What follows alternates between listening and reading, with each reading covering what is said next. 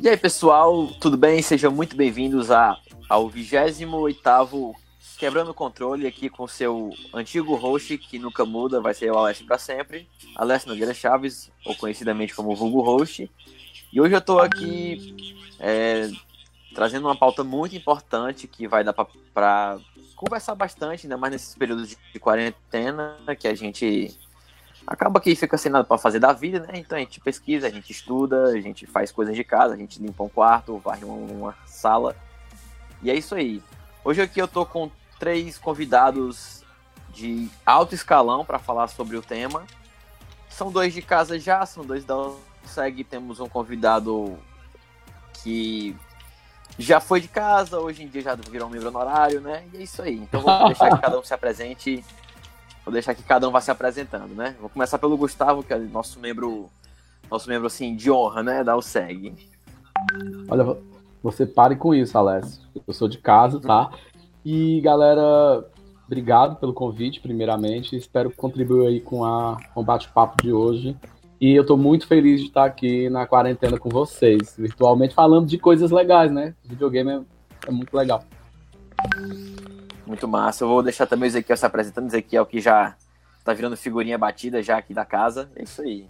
E aí, pessoal, boa tarde a todos. É, a gente teve alguns problemas aí, mas agora tá tudo beleza. Vamos dar continuidade ao nosso Quebrando o Controle. E eu sou Ezequiel Norões e eu vou sobreviver jogando.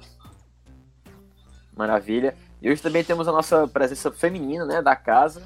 E há muito tempo não aparecia aqui uma, uma mulher para gravar com a gente, né? Nenhum aceitava o convite.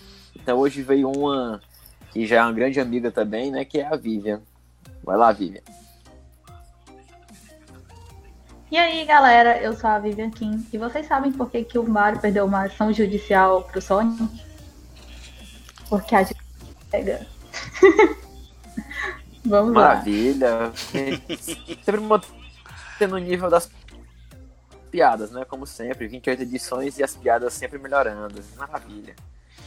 Bom, hoje é, a gente vai deixar aqui em questão um, um raciocínio, vou deixar um raciocínio, vou deixar, vamos deixar uma pergunta para que cada pessoa possa ir opinando, né, sobre o que, que acha ou, ou se pensa diferente do que do, do que a gente vai, vai acabar conversando, né, que é basicamente sobre a criatividade nos jogos, que inclusive foi uma escolha do próprio, do próprio público. A gente deixou três opções de pauta essa semana aí que decorreu, de um podcast até o outro.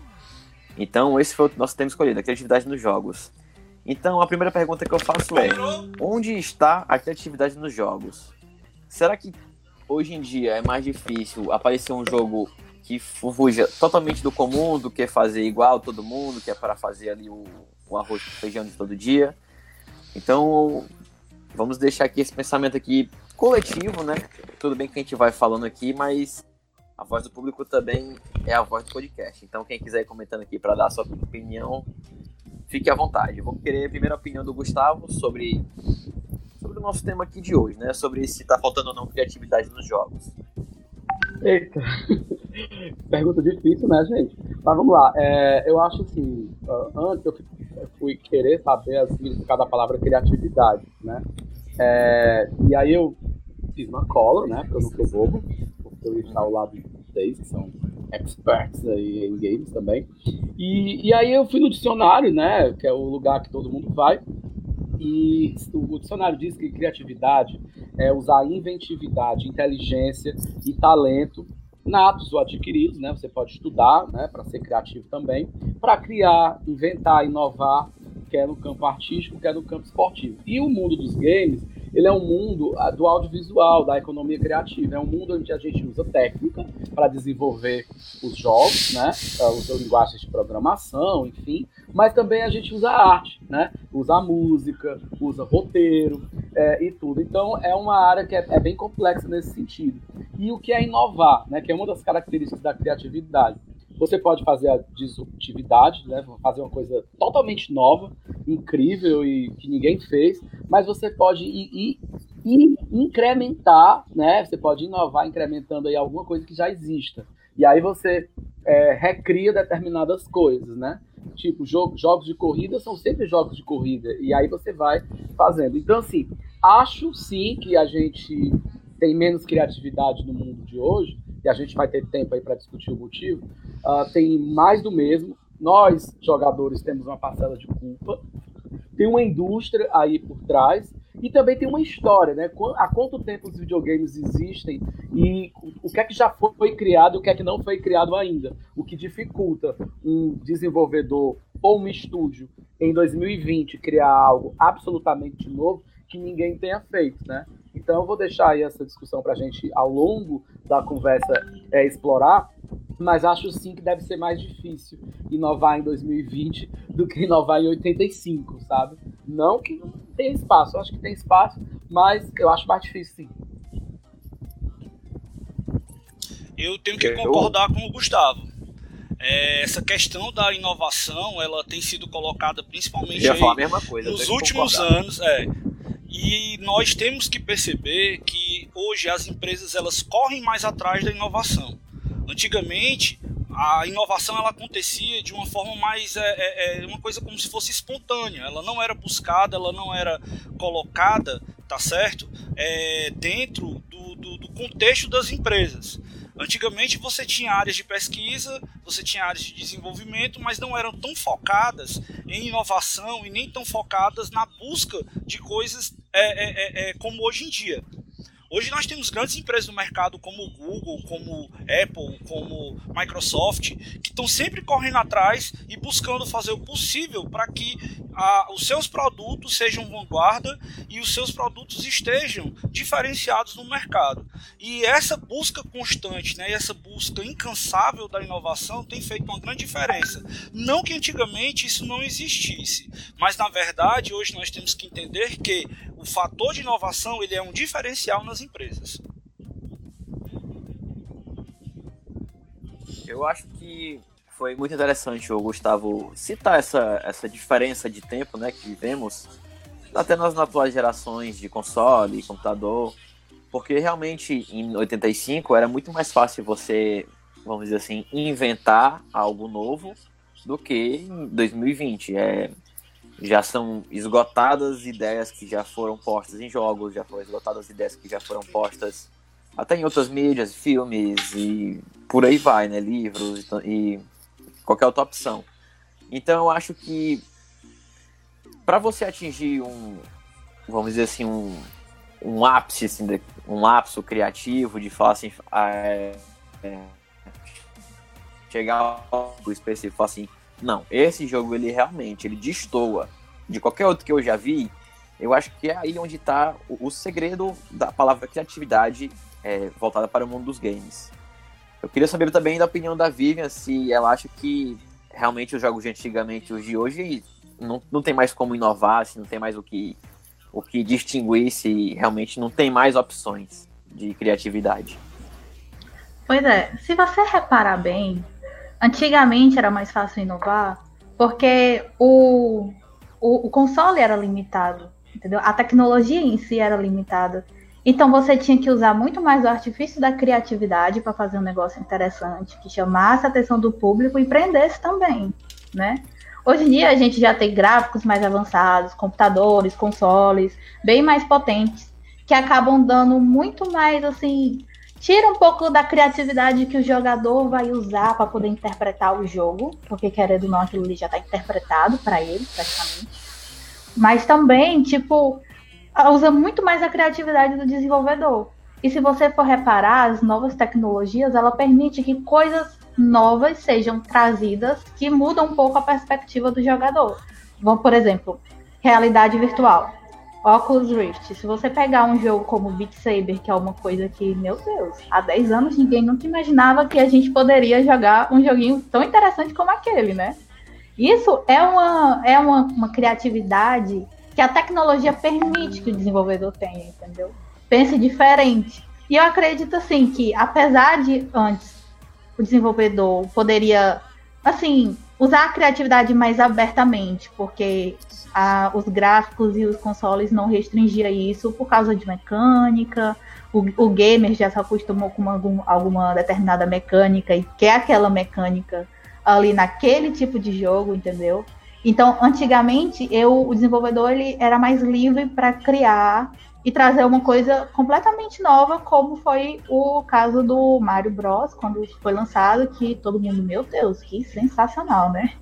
Aí, tipo, eu. Uma coisa que eu tô, assim, muito ansiosa para a próxima geração é poder ver qual vai ser o fator de criatividade que os desenvolvedores vão trazer para a gente. Dado que porque a gente tem, a gente vai ter é, jogos maiores com histórias maiores e requer muito mais criatividade para fazer tudo isso.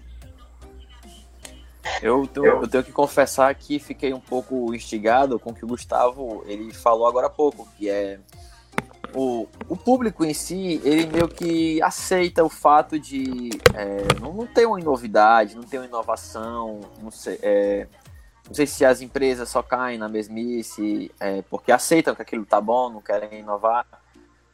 Então eu, eu queria saber mais sobre o que o Gustavo quis trazer com isso. É, então, assim, eu não, eu não quis é, bancar o pessimista aqui nesse papo, né? Uhum. Pelo contrário. É, eu falei que antigamente era mais fácil, entre aspas, inovar, mas a gente tinha um número restrito de pessoas e tecno as tecnologias eram menos acessíveis, né? Então, grandes empresas, grandes estúdios conseguiam, e suas equipes, é, lançar as coisas. E a gente fala de grandes sucessos, como o Mario, mas também existiram muitos fracassos para que é, a gente chegasse até onde a gente chegou. Hoje a gente tem uma realidade que, paralelo à, à grande indústria do videogame, nós podemos, qualquer um pode codificar, qualquer um pode desenvolver. A gente tem computadores, nós temos tablets celulares para fazer os nossos testes, a gente tem plataformas, inclusive, gratuitas para desenvolvimento de jogos. Conhecimento está aí, né, na, na, no YouTube, uh, em vários lugares para você aprender. Tem e-books, alguns gratuitos também. É, e você consegue uh, ir do zero ao herói, né, como o Hércules lá na música da Disney. É, você pode ir do zero ao herói é, fazendo seu jogo dentro de casa. Assim não é, tem um lado bom e um lado ruim. Hoje tem é, tecnologia acessível para todo mundo, é, mas aí de fazer algo totalmente disruptivo é realmente complicado. Porém, vamos nos colocar como agora como consumidores. Será que nós gostamos de coisas disruptivas? Né? Porque eu já participei de N discussões com N pessoas da USEG. Quando eu escrevia sobre o videogame lá no Povo, lá na Rádio Mix, eu também recebia muitas provocações de quando, quando os estúdios mudam qualquer coisa em determinadas franquias, a galera pira. A mesma galera que reclama que tá igual uh, a franquia, ah, é tudo igual, uh, só muda o gráfico que é melhor e tal, não sei o quê. A galera não aceita determinadas mudanças. Vou dar aqui um exemplo polêmico de um jogo que, inclusive, eu joguei ontem nessa quarentena, depois de 10 anos. Aquele jogo do Sonic, é, acho que é de 2010, Sonic Unleashed que o Sonic de dia, ele é o Sonic que corre, pega a, as moedas e tal, e à noite ele vira um lobisomem, que ele estica os braços e tal. E quando ele tá no formato é, de lobisomem lá, ele tem uma outra dinâmica, uma outra jogabilidade. Esse jogo foi muito detonado na época, né? É, a galera até hoje fala mal desse jogo, mas é um jogaço, é um jogo bem legal. Mas os fãs do Sonic, que cresceram vendo o Sonic ele correndo para pegar as moedas e, né, e salvando lá os amiguinhos que estavam presos nos robôs, ficaram muito eh, chateados, porque é, não aceitavam que o Sonic fosse transformado daquela maneira. E eu posso contar N histórias de N jogos, né? Será que a gente está pronto? Você que é gamer, você tá na Steam baixando jogos que você nunca ouviu falar, que não tá com notas altas, você valoriza o jogo independente? Você tem seu, seu Xbox, seu PlayStation, você valoriza os jogos independentes? Você vai atrás de novidade? Né? Qual foi o jogo mais bizarro, mais diferente que você jogou? Posso lembrar de um. Thomas Was Alone, né? Que era um, um, uns quadrados. E aí os caras criaram uma narrativa incrível, uma trilha sonora incrível para um jogo indie muito bom. Então, assim, vamos colocar a culpa na gente também. A gente está disposto à, à, disruptividade, à disrup, é, disrupção, acho, não sei qual é a palavra, a gente está disposto aí a, a, coisas totalmente novas também, né? Até que ponto a gente é responsável pela indústria não ser tão criativa, né? A, a gente permite que mude o quê? Se sair um PES esse ano, sei lá, com futebol de areia, será que a gente vai aceitar, sabe? Se a gente colocar o Pennywise como um, como um personagem jogável na, no próximo Mortal Kombat. A gente já vai achar que está é, mudando muito o negócio, né? A gente aceita o Fred Krueger, a gente aceita. Sabe? qual é o nosso papel aí? Aí eu vou deixar essa polêmica aí para vocês também. Pessoal, deixa eu fazer aqui o agradecimento à galera que está acompanhando aí no Facebook, que teve paciência né, com os probleminhas que a gente teve aí no começo do, da gravação, mas eu quero registrar aqui o Almi Viana, a Aline Pitombeira, sempre presente, né? A minha esposa aí marcando presença e curtindo a nossa transmissão. O Eric também está acompanhando a gente aí, dando uma força aí no retorno do que a gente está ajustando aqui. Ah, o Wagner Nepomuceno que também fez um comentário. Ele disse o seguinte: Bom, eu acho que hoje está mais fácil de aparecer jogos novos devido à grande tecnologia. O problema é que as empresas querem apostar no certo, no óbvio e pouco sobra para a criatividade. Eu acho que isso está até na nossa pauta aí, inclusive também. Agradecer aqui o Ítalo Fontinelli, tá certo? E toda a galera que está acompanhando a gente aí entrando na nossa transmissão, que está ficando muito bacana. Valeu, galera. Bom, então vou continuar. Eu gostei do comentário do. Foi do Wellington, né? Que comentou justamente sobre isso. Wagner Nepomuceno. É... Wagner, pronto. É, o fato de a gente alcançar uma tecnologia assim que vai. É, infelizmente, ou felizmente, né? Dependendo do gamer old ou new gamer, é, a tecnologia ela avança muito rápido para a gente ter mais recursos, né? Os criadores de jogos terem mais recursos para realmente aparecer coisas vamos dizer assim, bizarras, né? Grotescas, como o Gustavo mesmo citou. Ninguém imagina que vai jogar com um jogo que um quadradinho tem uma história. Tipo, isso é muito whatever. Tipo, como assim? Por que que tá acontecendo isso? Então, é, eu concordo um pouco com o, com o Gustavo, que a gente realmente esse, esse conformismo, essa, essa mesmice, acaba que é ruim para todos, porque não tem. Não... Por exemplo, como ele falou, citou o PES. Se o PES viesse, sei lá, nem que fosse uma expansão, DLC, porque eles não iam largar o osso de fazer o futebol ali que dá dinheiro todo ano. Mas se eles viessem como o FIFA pensou, por exemplo, o FIFA agora é o FIFA 20, que do ano passado para esse, né? Eles trouxeram o modo FIFA Street, que já foi um jogo antigo do PlayStation 2 que na minha opinião foi o melhor dos FIFAs, disparado, bate em qualquer jogo de futebol de campo mesmo. E é uma ideia muito boa, eu achei sensacional, apesar de eu não ter testado ainda, mas eu achei uma ideia genial. Então, eu creio que realmente a, é, a mistura de tecnologia avançando e empresas se conformando com o mesmo é, é uma soma, assim, uma equação que ela, ela tende ao resultado ser sempre o mesmo. É, se esse é aquele conformismo de todos, todo, todo ano, entendeu? Nunca vai mudar. Então eu quero saber assim se essa, esse fato de ter muita tecnologia se atrapalha no desenvolvimento de um jogo que ele possa ter uma nova assim, nossa, vou fazer aquele jogo que não é mais igual todo dia, que ele possa ser algo de genial, algo novo, algo estonteante. Eu queria saber da Viva, que ela. A Viva eu conheço que ela joga muitos jogos que você não conhece, que você nunca ouviu falar. Ela faz o que o, ela faz o que o Gustavo falou, que é abrir a Steam e procurar o jogo que ninguém jogou ainda. Pois é, em questão da tecnologia, eu não acho que ela atrapalhe em si a, em relação. Mas se você parar para pensar, é o mesmo, é mais o comodismo do jogador, entendeu? O, o jogador ele vai ter uma dificuldade assim maior de ir atrás de algo novo, experimentar algo novo. Vamos só fazer uma reflexão. É, a maioria das pessoas elas tendem a, a mais aquela série, aquele anime que eles já gostam, porque eles sabem que eles gostam, que eles vão rir, que eles vão se emocionar com aquele que, com aquilo que ele já assistiu a pessoa ela tende a, vamos dizer assim, procrastinar um pouco mais quando ela vai procurar uma coisa nova. Por quê? Porque aquilo ali é desconhecido para ela, entendeu? Ela não está acostumada com uma coisa assim nova. Será que eu vou me decepcionar aquilo ali? Será que eu vou gostar? Entendeu? É muito mais fácil um, um gamer ele rejogar um jogo que ele já gosta ou uma grande franquia de sucesso, porque ele já sabe que vai gostar daquilo ali. Aquilo, isso eu, eu, eu vou colocar como um fator que limita a criatividade até mesmo para os desenvolvedores. Por quê? Eles já sabem disso. Eles já sabem que o, o jogador ele está esperando por aquilo ali. E se ele fizer uma coisa diferente, completamente nova, será que aquilo ali vai, vai ser aceito? Esse é um dos principais desafios para o desenvolvedor indie que, tipo, aquilo, eu quero fazer um jogo novo, eu quero, eu quero inovar, eu quero fazer um novo GTA, só que diferente, entendeu?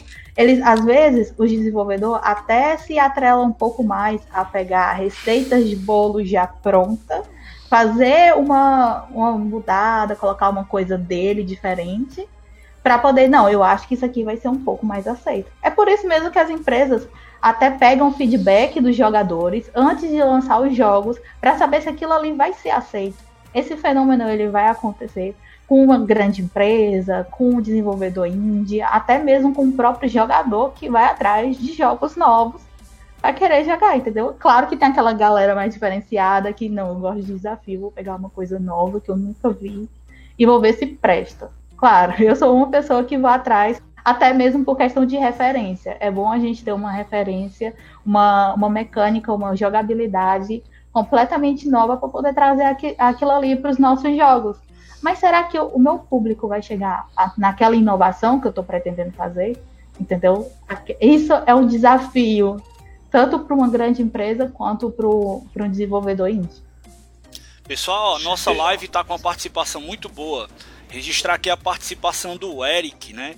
que além de estar dando suporte para a gente aí no acompanhamento do, da parte técnica da live, né? É, também a gente tá aí com a colocação dele. Ele acha que existe criatividade sim na indústria e ele cita a diferença entre o PUBG e o Fortnite, onde a implementação das construções e das destruições de cenários mudam completamente o jogo.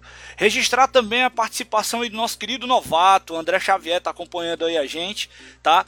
E o Magno Júlio. E tem também uma colocação aqui da Aline Pitombeira que é o seguinte: a criatividade pode ser vista na arte, no enredo, na, nos personagens, na trilha sonora e ela é subjetiva, tá certo? Ela surge na inspiração do artista e acho que falta inspiração para a criatividade. Massa. Palavras Concordo plenamente.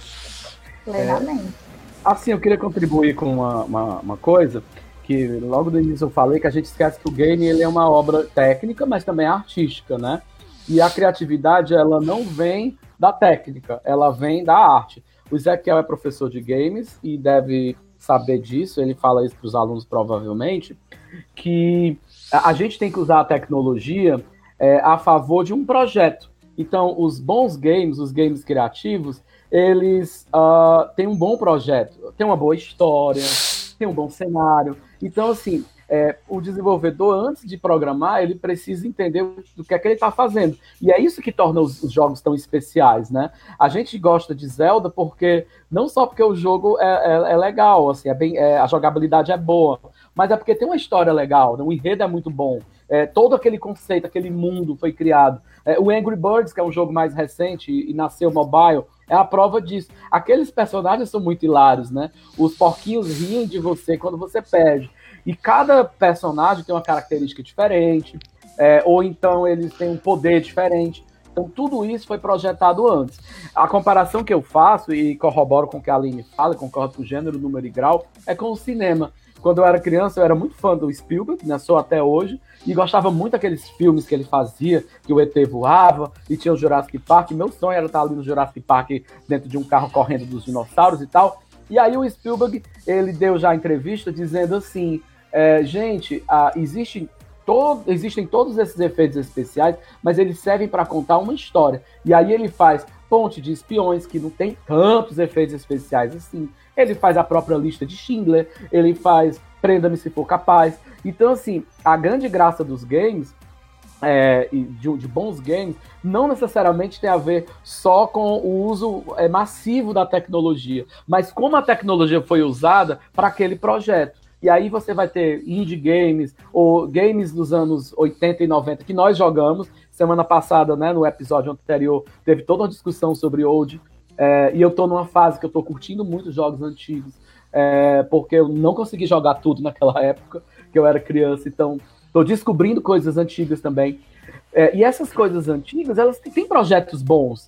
São jogos muito bem feitos, muito legais, é, que não precisa ter gráficos excelentes Já tem jogos que precisam ter gráficos excelentes, porque ele foi concebido para ser assim. Foram jogos que foram concebidos para ser assim. Então a gente sempre vai ter esse equilíbrio entre a criatividade, né, a parte artística e a técnica. E eu acho que o sucesso é quando um combina com o outro.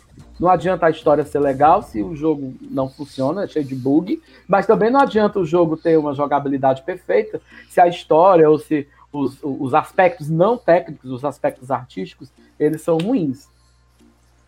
Com eu, certeza. Eu Deixa eu só eu... fazer um, um, ganchozinho aqui rápido. O Gustavo falou aí sobre a questão de eu ser professor de jogos e eu procuro colocar muito isso para os meus alunos. O fato do seguinte, a Vivian deve lembrar que eu falava até isso em sala. O jogo ele tem que ser divertido. A peça fundamental do jogo é que ele foi feito para ser algo relacionado ao entretenimento. Então não adianta você ter um jogo com características técnicas fodásticas, com um design lindo, maravilhoso, se o jogo não atendeu a necessidade que ele tem, que é de divertir. Então, essencialmente, o jogo ele tem que partir dessa premissa, ele tem que ser divertido. Aí vamos para a questão técnica. Nem todo programador, nem todo desenvolvedor, quando ele começa a produzir um jogo, ele tem toda a bagagem necessária e todo o envolvimento que ele precisa para poder chegar naquele nível e no patamar que ele, que ele almeja. Então tem muito cara que começa a querer desenvolver jogos e ele vai querendo fazer logo um Final Fantasy misturado com Battlefield, com uma mistura ali de, de vários tipos de jogos diferentes, que são os jogos que ele gosta e que ele tem aquela, aquela fixação ali, né, de, de, de, de jogar e tudo mais. É, e outra, desenvolver é diferente de jogar. É muito diferente. São dois universos, entendeu? São duas coisas totalmente diferentes. Agora, uma. Eu deixo isso bem claro sempre: que uma precisa da outra. O jogar não existe sem o desenvolver. E o que desenvolve não existe sem o jogador. Eles, eles estão ligados um com o outro. Então tem essa, essa, essa simbiose que precisa acontecer, tá certo? Para poder ter o sucesso do jogo. É o que? É o jogo atender a necessidade do jogador e o jogador entender a mensagem que o jogo está querendo passar. Então a gente precisa deixar isso bem claro e deixar isso conciso, né? Porque quando eu vou passar para os meus alunos de desenvolvimento a história de que ele precisa fazer o jogo ser divertido, é a primeira parte que ele tem que entender. A segunda parte é ele conhecer a técnica, as formas que ele vai utilizar para desenvolver aquele jogo. É de saber congregar com todas as partes que estão envolvidas no desenvolvimento do jogo para que aquilo ali case bem. Que é o que? É o layout do jogo, a programação, a música, tá certo? Todo o planejamento daquele jogo e outra parte que também a gente não pode esquecer, que é o relacionamento com os jogadores. Né? O pós-desenvolvimento hoje também é uma coisa muito importante que nós temos que, que, que, lembrar. Que hoje, por exemplo, vamos pegar GTA. GTA, cara, é um jogo que foi lançado há anos. Já tem aí 3, 4 anos ou mais aí que foi lançado GTA V. Cara, tem muita gente jogando isso ainda.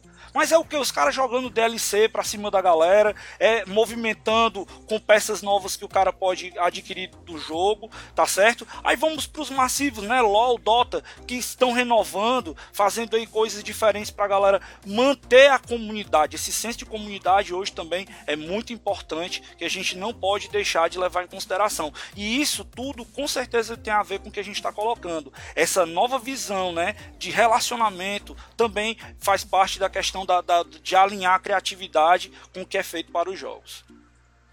Verdade. E eu até lembro da, das aulas, né? Que a gente chegava até a comentar que a criatividade era a cereja no bolo dos jogos, entendeu? Aquela coisa. É um diferencial se você for reparar. Porque, tipo assim, um, hoje em dia, no mercado que tem vários jogos parecidos, vários jogos iguais, até mesmo, tipo, meu Deus, a cópia do Final Fantasy, todo mundo já encontrou um por aí, né? E, tipo, a criatividade, ela é o que vai diferenciar o teu jogo e fazer com que ele se, é, se destaque no meio de tantos outros, pegando até o gancho da Aline, né? Que, tipo, a questão da arte, do personagem, personagem mais caricato, aquele personagem que chama mais a atenção do jogador, e até e principalmente a trilha sonora. Eu sou uma pessoa que sou fisgada pela trilha sonora do jogo, né? E tipo, a trilha sonora, ela é ela faz parte também dessa cereja do bolo. Então, tipo, a criatividade no meio dessa indústria com vários estilos parecidos é realmente a cereja do bolo na indústria. Verdade. É, é um ponto engraçado, é, por exemplo, é, o, o Gustavo citou o Zelda, certo? Tudo bem. O Zelda, é, em 1980 e lá vai pedrada, realmente foi um ápice da Nintendo, foi um foi um boom assim, foi algo genial, foi algo perfeito, lindo e maravilhoso. Hoje em dia, é, se eu, sei lá, se uma desenvolvedora indie ou então uma desenvolvedora XYZ desenvolve um jogo que seja parecido com Zelda, aquele jogo vai ser taxado como um Zelda diferenciado, ele não vai ter uma identidade própria. Não, a criatividade daquele jogo não é como se ela não tivesse valido para nada. Ela, ela virou um Zelda é. diferente. É, é, não é. Eu acho que o Ezequiel sabe o nome dessa técnica. Eu não sei o nome dessa técnica, esqueci. Não sei se é Elevator Pitch, mas a gente aprende na faculdade de sistemas em N técnicas de desenvolvimento e tem uma que diz assim: você tem que preencher um tipo um formulário e para saber apresentar seu projeto você diz é tipo Mario, mas é diferente de tal coisa. Isso vale para qualquer software, não é só para games, né?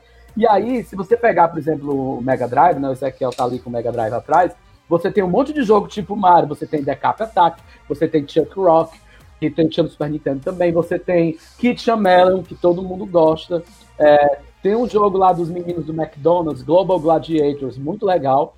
Parece Mario, mas não é. Então, assim, eu acho, gente, que nada na, na, no mundo nada se cria, tudo se copia. É, eu não gosto de dizer copiar, mas se inova né? Eu entendo que a, a provocação que você está fazendo. Se você pegar os primeiros Pokémon, aliás, até hoje, acho que até a, hoje. a, maneira que o Pokémon se mexe é igual Zelda também, essa é a maneira que está no mapa, porque é, é, é, o estilo de jogo, né? E aí, como eu falei, fazer algo absurdamente disruptivo é, vai acontecer? Vai. A Vivian soltou aí tendências para o futuro, como realidade aumentada, mas assim, é, as comparações elas vão ser inevitáveis. Né? E aí vai, vai do estúdio ou vai do próprio desenvolvedor dizer, cara, é, a, a, é, é, tipo, sei lá, um jogo de, de corrida. O Zequiel gosta do Horizon Chase, né? Com Isso. certeza, o meu querido Horizon Chase. É, é, muito maravilhoso aquele jogo, a trilha sonora é um deleite, o jogo. Mas assim, tipo, ele é o sucessor espiritual do Top Gear, né? É, os jogos que vieram de corrida depois de Mario Kart, todos Crash, o Sonic, a, teve o Diddy Kong Racing, que é muito bom do 64. Galera tava Todos falando eles... lá no grupo da USEG do CTR essa semana também. Isso, é do, é do Crash, né? Isso. CTR. Isso. Todos ah, é, é igual Mario Kart, mas é com a galera. Aí tem a vantagem de ser mais rápido, tem isso, tem aquilo.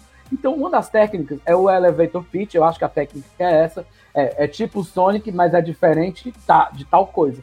É tipo Mario, é diferente de tal coisa. E, e sempre, isso sempre vai acontecer. Agora, é um jogo, né? Quando eu digo um jogo, não é um jogo de videogame, é uma. É, é, você vai lá, se você quiser inovar muito, você inova. Aí corre o risco de fazer uma bomba, mas também corre o risco, risco de fazer algo incrível. E outra, Ezequiel falou aí de senso de comunidade. Quem me conhece sabia que eu detestava jogo online, né? Detestava. Eu sou, gente, eu sou um casual gamer assumido. E pode me criticar. Eu não sou mais viciado como antes, mas sou casual assumido. E aí eu não gostava de jogo online e muito menos jogo de celular. O celular para mim não é console, né? Mas eu me peguei viciado no Brawl Stars, né? Muito viciado. Sabe por quê? Os caras fizeram um jogo que é perfeito para o celular, porque os turnos são absurdamente curtos. Uh, é um jogo divertido pra caramba. E é um jogo que eu fui olhar no YouTube depois, tem uma comunidade imensa. Eles estão lançando personagens novos toda hora. É, tem uma loja lá que não é só caça-nicas, a loja serve para você adquirir coisas mesmo. E tem é, youtubers no mundo todo se mobilizando pro Brawl Stars. E aí eu me vi, tipo, há cinco anos atrás eu jamais estaria jogando Brawl Stars, né, como eu estou agora. E eu descobri que, cara, isso é inovação. E semana passada alguém até comentou, acho que foi o próprio Ezequiel no outro episódio. Ah, mas eu não gosto de celular, tá, não sei o quê. Só que a galera do mobile, os estúdios pequenos, eles estão conseguindo inovar. Não é que eu não goste, exatamente... não é que eu não goste, tá certo? Deixa eu cortar ah. rapidinho aí, desculpa. É ah. que eu tenho um problema, eu tenho um problema, vou até ilustrar. Eu tenho um problema que minhas mãos são grandes e meu celular não é pequeno. Tá certo? Então eu tenho dificuldade de jogar com o celular. Esse é o problema tá? Não é que eu não é, goste. Mas... Eu prefiro jogar, eu, Ezequiel, prefiro jogar no console, tá? E né? também tem um... O Nintendo Switch foi pensado para casos assim, né? Exatamente. Exatamente. O Nintendo Switch ele veio e é um videogame excepcional. Eu gosto muito de jogar nele, tá? Vou voltar para ti aí, Gustavo. Desculpa. Não, é só para finalizar. Então, a galera do mobile, os estúdios pequenos e tal, a galera tá conseguindo inovar. Primeiro que eles estão buscando um público é, que estava carente, né? A semana passada a gente também falou sobre isso, né? Vocês falaram sobre isso, eu não tava, tava só assistindo. E aí, tipo, é, tem os idosos que jogam, né? É, que é um público novo. É, tem um público que estava carente de games também, então a galera consegue inovar. Mas tem muito mais do mesmo? Tem. Mas é, a indústria está buscando novos caminhos, né? Acho que o, o, o que eu tenho para dizer é isso. Mas sempre vai ter comparação, gente. Sempre vai ter. É, quando eu digo eles estão inovando muito, eles estão lançando franquias novas, eles estão lançando personagens novos. Você vai lá no Apple Arcade, que é aquela plataforma da Apple, você paga 10 reais uhum. por mês. Que é lá muito boa, de passagem, é muito, muito bacana. Boa. Lá tem Muito Lego, massa aquilo ali. Mas tem uma curadoria de jogos incríveis. Todos são exclusivos, todos.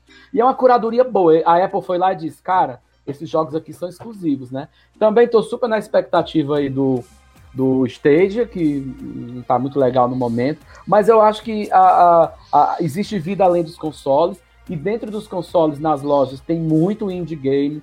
E, mas as comparações, Alessio e Ezequiel e é, e Vivian, elas vão ser inevitáveis, vai acontecer por muito tempo ainda. Sempre a gente vai lembrar de um joguinho que parece aquele que a gente está jogando, porque isso é, é, normal. Sempre vai ter uma base, né? Sempre vai ter algo para comparar. Uma ali, referência. Uma né? referência, pronto, exatamente, uma referência. E eu acho que assim, é como você falou, tem muito jogo. Não é possível que em meio a esse mar de opções você não consiga é, enxergar uma, uma coisinha diferente, uma coisinha nova, nem, nem que seja assim um mínimo possível que não é copiado dos outros, entendeu? Eu acho que é, aqui tá na, tá na nossa pauta também, mas o fato de ter muita tecnologia só faz você aumentar a gama de possibilidades de mudanças, de, de sair da mesmice ali, de, de, de tentar achar uma referência, tentar fazer uma, uma mudadazinha aqui, outra ali, e você virar a referência da vez, entendeu? Por exemplo, eu, é que eu não lembro agora o nome daquele jogo. Era um jogo de índios que lançou para Xbox. não sei se tá, não sei se tem para PSN ou para PlayStation, mas Aritana. Aritana, pronto. Esse jogo, que é justamente o jogo indie brasileiro, que eu acho que ele é incrível. A história dele por trás, o enredo dele de, de, passar a história da aldeia de um índio e tal, e ele vai tendo que sobreviver, caçar um peixe, é, matar um animal, dormir e tal. Aquilo ali, aquele jogo ali, eu achei muito interessante. Então, é, se hoje aparecesse um, um jogo de sobrevivência que arremetesse a um índio, uma coisa assim do tipo, ele seria a referência, entendeu? Então eu acho que esse lance de referência é bom, por um lado, de você ter opções criativas, o ruim por outro, porque acaba que você pode achar um jogo que evitando todo o trabalho de ser criado, de, de, ser programado, de arrumar uma trilha sonora bacana e tal, pode ser taxado como, ah, isso aqui é só um, sei lá, um jogo X, um jogo que já existe. Eu acho que essa, essa taxação, essa referência tem um lado bom e um lado ruim. Qual então que a gente tem que usar pelo menos mais o lado bom. Perdão, desculpa interromper. Ah, é, qual o jogo que vocês acham mais bizarro de vocês, mais criativo, que vocês jogaram e disseram: Caraca, os caras estavam chapados quando fizeram. Eu gosto muito do Rayman, por exemplo. O Rayman, hum, tipo, você vê que é um bicho que parece uma peteca, que tem dois braços e duas pernas, e ele tem que caçar a estrela. Tipo, você vê assim, o cara foi muito longe nessa inovação. Eu gosto muito do Reigns. Eu vou, eu vou eu sair, um, eu é. vou sair um pouco agora, né? Tem aquele jogo que é independente, que foi lançado pela Sony, premiado inclusive. Eu tô querendo me lembrar que o nome dele agora, cara, me falhou. Mas já Flowers. já. Não, é, é, um que é um tipo um, um, personagem é um mantozinho, aí ele vai andando nas é, dunas. É do mesmo ah, estúdio é de Flowers da Sony também. Como ela? Journey. Journey. Journey. Journey eu acho É Journey. fantástico, fantástico. Mas tem Journey uma é coisa. É Journey. É. Journey. Eu tenho uma coisa que eu queria que vocês dessem uma olhada depois num negócio chamado roll.me, Rome. É uma, uma, uma- Eu passei na aula, a Vivian deve lembrar. É um, um- um teste que eles fizeram para colocar no HTML5 nos browsers para poder ver como é que estava a capacidade de navegação. E os caras fizeram uma viagem. É uma viagem. É ro.me. Você acessa, tá certo? E ele vai te levar, cara, num- num- numa mistura de tecnologias ali para você vislumbrar a capacidade né, gráfica do HTML5 para programação. Então, é, quem quiser dar uma olhadinha, ro.me, Rome, né, você vai ver e é uma, cara, isso aí é uma viagem. Os caras, eu acho que eles fumaram todos os baseados do mundo, entendeu? e fizeram aquilo ali, porque é, é impressionante, é impressionante. Eu- vocês vejam depois, deixem nos comentários aí que vocês vão chegar no ponto que eu tô dizendo aqui. Eu acho que o jogo mais criativo que eu já cheguei a ver foi um que tá na Epic Store. Se eu não me engano, o nome dele é Signal.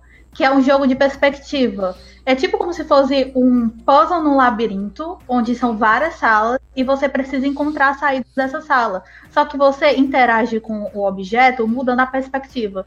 Se você colocar o, objeto longe e se afastar, quando você chegar perto do objeto de novo, ele vai ter diminuído.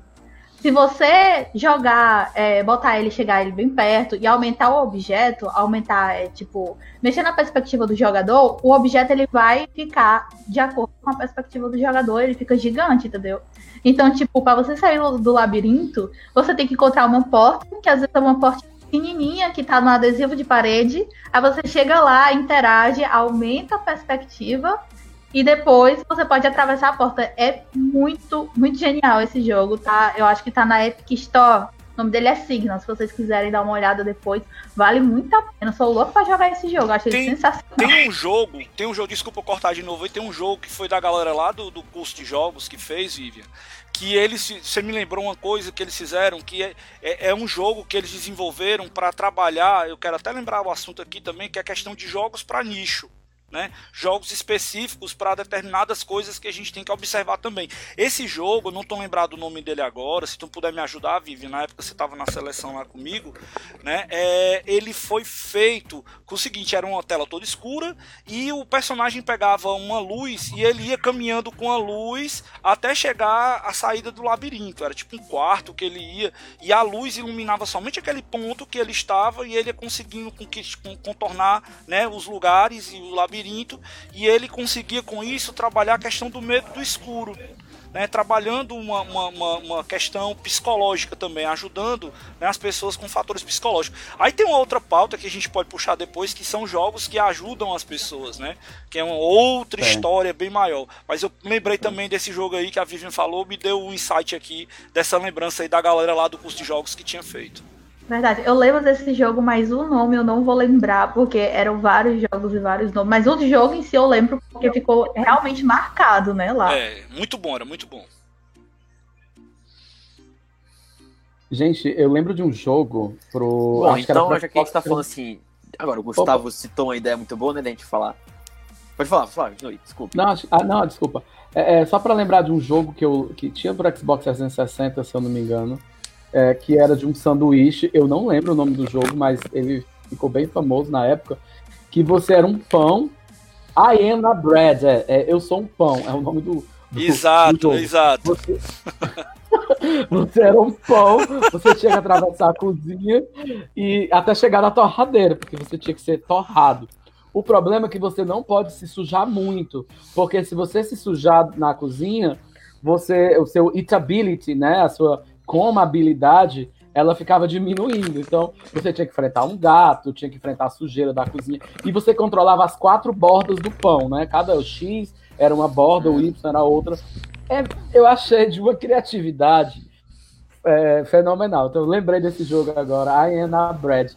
Vou tentar baixar para Até mesmo o God. Simulator, né? O simulador de cabra também. God É muito Simulator. criativo também, né?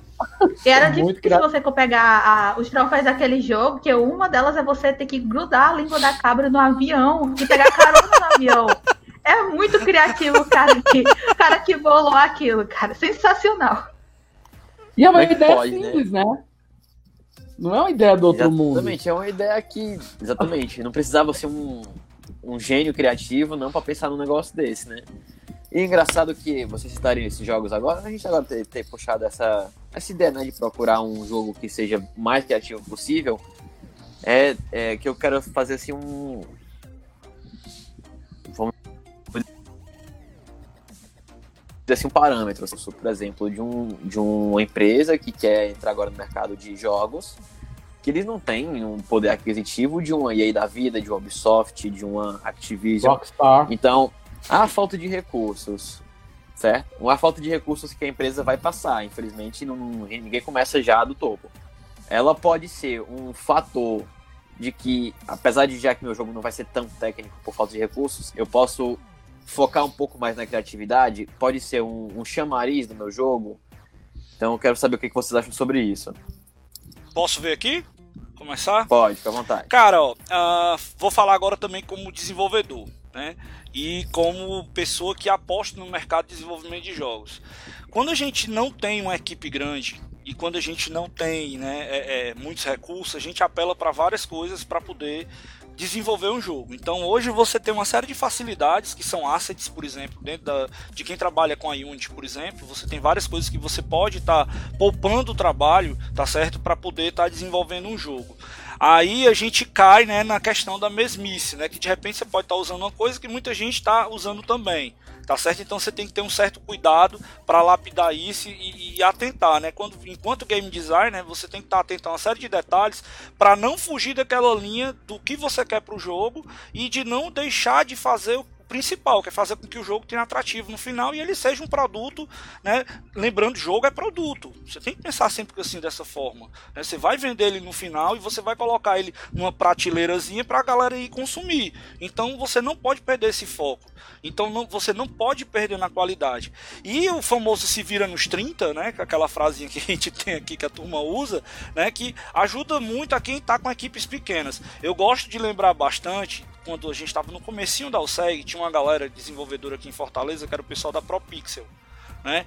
Então eles, eles são caras que eram geniais, né? Infelizmente eles não estão mais trabalhando com desenvolvimento de jogos, deram uma parada, né? Mas eles desenvolveram um jogo que era muito legal, mas os caras fizeram isso com a Game Jam e eu achei fantástico porque os caras fizeram em cima daquelas mesinhas de plástico de bar era um computador, eles ficavam revezando um com o outro, entendeu? Uma coisa bem bacana que eu acho válido essas questões das game jams para estimular né, a criatividade e procurar fazer com que a galera tenha com, com, é, ideias e consiga construir novas equipes e novos conceitos em cima das game jams. Eu me lembro muito bem disso, né?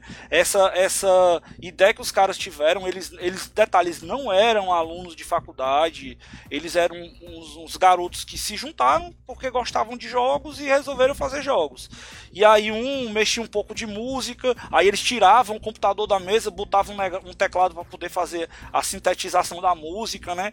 E num espaço pequenininho, os caras assim, na maior humildade, sabe? Assim, muito muito uhum. muito simples, uma equipe de diminuta, três caras que resolveram fazer isso, né? E colocaram essa ideia, eu achei fantástico. Achei fantástico. Então, essa questão da limitação, ela ajuda e estimula demais a criatividade, né? E, e, as dificuldades fazem com que a gente também consiga buscar caminhos e meios diferentes para poder viabilizar ideias.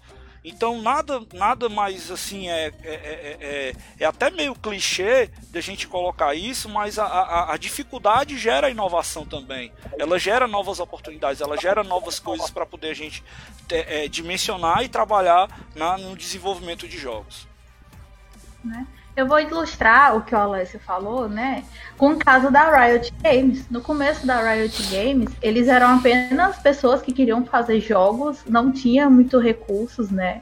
Eles começaram, tipo, o numa garagem, né? O Steve Jobs também, a fazer os jogos dele e eles é, eles estavam muito limitados, porque eles já saíram de uma outra empresa já limitados, já que eles eles não conseguiam fazer o que eles queriam, né? E a ideia deles era até um tanto audaciosa, né, para a época. Com todos aqueles, aquelas, aqueles fatores que limitaram eles, que tanto questão de recurso como de, de investimentos também. Eles pegaram, fizeram o jogo deles e tiveram a audácia de publicar de graça, disponibilizar para as pessoas jogarem sem precisar pagar nada, só contando a pena com o lucro da skin para poder conseguir algum lucro com o jogo, né? Para surpresa deles, deu muito certo essa fórmula. No começo, eles enfrentaram vários problemas com o servidor. O servi é, em relação ao material que eles usavam também, limitava bastante, o jogo até caía bastante no começo. Acho que quem. Acho que se tiver alguém aí que jogou o LOL na época do beta, sabe como era instável o serviço deles. Mas o jogo era muito bom e isso segurou os jogadores, né? Indo, é, continuando, é, segurou os jogadores e eles continuaram jogando o jogo, né? Hoje em dia, a Riot é uma empresa milionária, bilionária, né? É, é uma da, é, League of Legends é o jogo que mais tem jogadores ativos no mundo, né? E eles pegaram até de fórmulas de jogos já prontos, como os Battle Royales, né? E estão produzindo o Battle Royale deles, né? O jogo de FPS deles, com a criatividade deles, com o personagens e as coisas que ele já tem prontos e que já ficaram muito caricatos e carimbados no, dentro do League of Legends, né? Pegaram esses jogos, essas mecânicas já prontas e fizeram a inovação do jeito deles. A mesma coisa acontece com o TFT, o jogo que até saiu recentemente para mobile, né? Tem a coluna do, do Eric lá no site, né? Vou aproveitar o gancho, né? Vão lá ver a coluna que ele fala sobre o TFT mobile, né? E tipo, o TFT Mobile é, foi pegado do, do Dota Chase, se eu não me engano, né? É a mesma mecânica de jogo, mas eles pegaram os artifícios deles, as coisas que eles já têm pronto e colocaram, né? Aí a criatividade já com o que já tem pronto casa e funciona muito bem no caso. É verdade. Tem gente no Eu site, né, que... que é pergunta? Tem, tem sim, gente... tem sim, tem participação aqui da galera, muito boa, inclusive. Quero registrar aqui a, a presença do nosso amigo Ismael, que está aí acompanhando a gente, o Bruno Abreu também, que está aí vendo a nossa live, o David Tomás, que estava na edição passada, obrigado aí, David, pela audiência, tá certo? Sim. O Ismael, é, ele falou o seguinte, ó, pode ser o jogo que for, se for em mobile, dificilmente vou jogar por muito tempo. É, mesmo Mario Kart, que é minha franquia favorita, joguei por 15 dias e abandonei. Ele dando aí um posicionamento dele né, com relação a, a, a, aos jogos no celular. O Eric também comentou mais uma coisa aqui, ó. Vista a ascensão dos mobiles das empresas como a Tencent, por exemplo, vocês acham que existia inovação lá no guardar essa daí para a gente responder, ó. Vocês acham que existia inovação, tá certo, nos jogos mobile ou só existe adaptação dos consoles? Aí mais um aqui, o Honório, nosso amigo Ram Ramon, né? Tá aqui participando, tá? A Vivi aí. gente hoje, hein? É, tá Maravilha. bem bacana. Falem do. E aí, Dan... Ramon, meu chapa? Ramon, meu chapa! Tá aqui, ó. Falem do Dandara. Pediu pra gente aí. O David também falou aí pra gente do, do Journey. O Honório também pediu pra gente comentar sobre o Pixel Piracy né? E a Aline também aqui falou sobre o Assassin's Creed. Ela vai em todos os jogos que eu gosto, cara. É impressionante. É, esse é super criativo em relação ao cenário, enredo e o mais interessante é o turismo virtual que você faz no jogo. Né? Eu, eu, falo muito nas palestras que quando a gente joga Assassin's Creed, você faz uma viagem na Itália antiga. Eu tive a oportunidade, uhum. agora, a oportunidade agora recente né, de, de conhecer a Itália, graças a Deus aí antes desse problemaço que a gente está passando aí, né? E fui em alguns lugares que realmente você via no jogo, cara, e é impressionante a qualidade de detalhes que os caras colocaram no jogo. Impressionante. Idêntico, né? É. Depois a gente lê mais umas coisinhas aí, vamos em frente. Eu acho que essa parada de retratar, né, os jogos poderem retratar épocas, né, a história antepassados que a gente acabou vivendo, né, historiadores e tudo mais. Eu acho que é um, uma experiência assim que não, não tem é, ninguém pode tirar de você uma experiência de você, por exemplo, jogar um Assassin's Creed Podemos, e você, você se sentir na época que você está jogando. Por exemplo, se o se o Assassin's Creed da vez fosse, sei lá, na China, né, que rolou um boato aí há uns anos atrás, Mas se, por exemplo, rolasse um Assassin's Creed na China e demonstrasse, por exemplo, a muralha da China, que é aquela muralha gigantesca, com certeza muita gente ia. Como é que pode dizer? Ia prestigiar, mesmo que virtualmente, aquela, aquele, é, aquele local, né, que é muito bem conhecido, é uma maravilha do mundo. E que não, não, não vai ter gente que vai achar aquilo ali incrível, né? Se um dia no futuro, como Ezequiel, por exemplo, acabou visitando lá na Itália, né? O que ele viu no jogo, ele ficou encantado. Então, é de se encantar também. É, são, mexe com sentimentos que não tem como você tirar de uma pessoa, não tem como ser igual para igual. É, vai de cada pessoa em si, sabe? Então, eu acho que esse ponto também, o lance de, de criatividade, de, de, de poder de retratar alguma coisa que já exista também, fazer assim um, um, intermédio entre as duas coisas, com certeza só tende mais a somar na experiência dos jogos, né, dos games. E seguindo aqui a falta de criatividade ou muita criatividade, né, tem um outro Volta aí, Alessio, que cortou um pouquinho. Tem um fator também que é o tempo, né? Às vezes para lançar um jogo. Cortou? Pronto, então vou voltar aqui a essa prosseguir na pauta aqui, né? Nem só de criatividade se vive o mundo dos jogos e do desenvolvimento. Também se vive da correria contra o tempo. Por exemplo, o, a, a empresa Activision, certo? Eles lançam um Call of Duty praticamente todo ano. Então é muito difícil você ser criativo numa coisa que tem que ser anual, que tem que agradar o máximo de gente possível. E agora que eles estão passando por uns problemas perrengue, né, interno, não, não se sabe porquê, mas eles têm no desenvolvimento do Call of Duty são três empresas distintas. Cada empresa ela lança um código, o código do ano. Então eles ficam alternando entre essas três empresas. Todo ano eles lançam um jogo. Só que o código desse ano ia ser pela empresa X.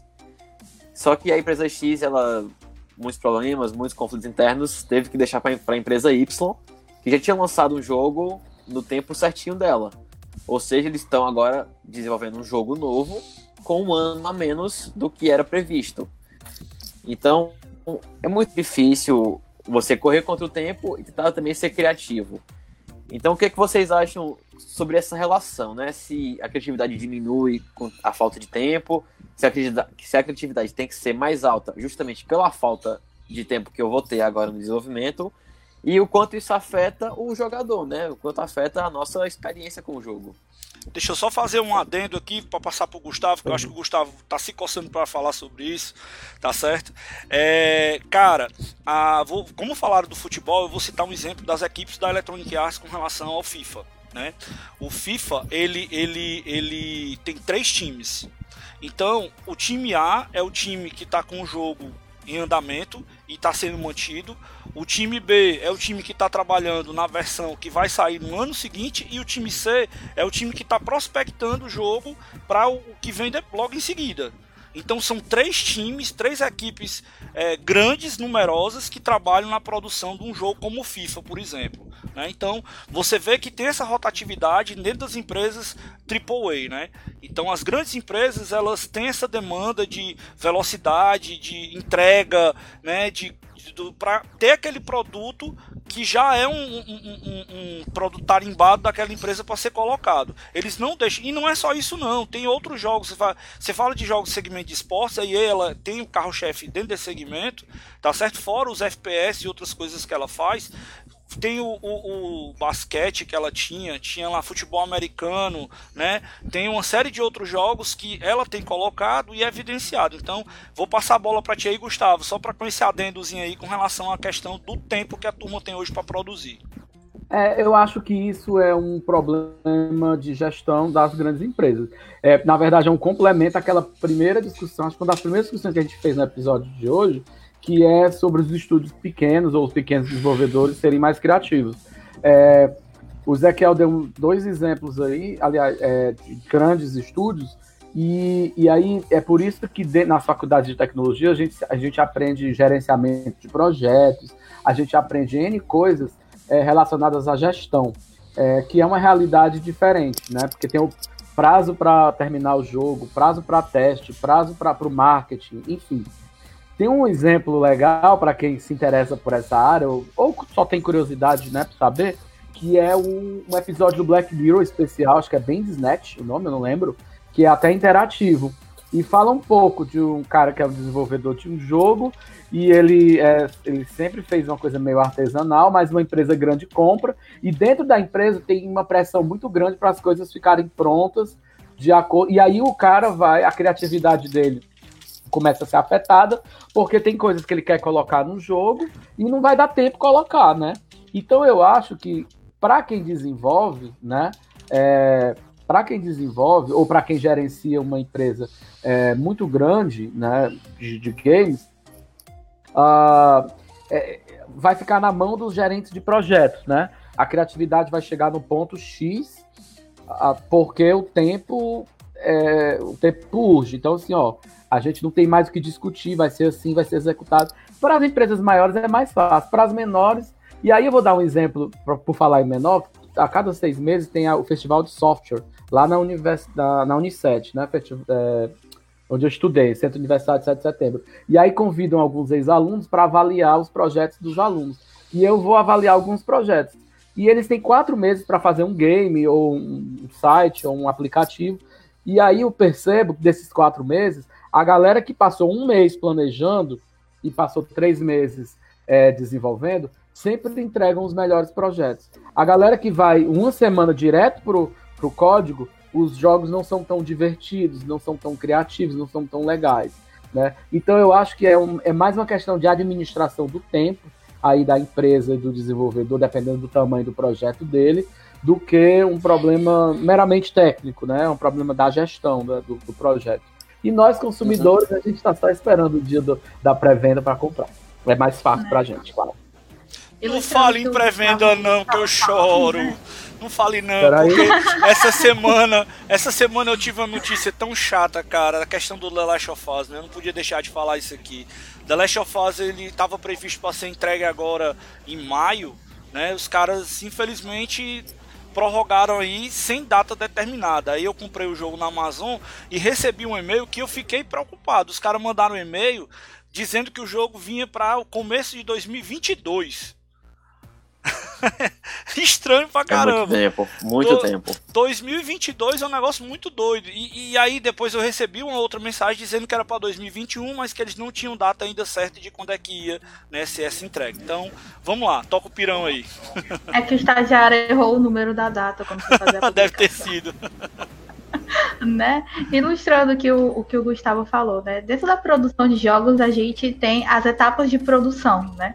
Geralmente as empresas maiores, né, e geralmente os alunos que saem da faculdade de jogos já estão mais acostumados com essa etapa de produção, né? Onde você tem o começo, onde tem aquela o brainstorm que os desenvolvedores, já sabem como é que funciona, né? Que pega um tema que eles do, do qual eles querem fazer um jogo, né? E nisso eles vão pegando as ideias. E isso entra na parte da primeira parte da etapa de produção da criatividade, onde eles deixam já todo o tipo assim, o jogo desenhado no papel para poder partir para programação, para arte, para música em si, entendeu? Então, geralmente, essas, essas empresas, elas têm um gerenciamento de tempo, né?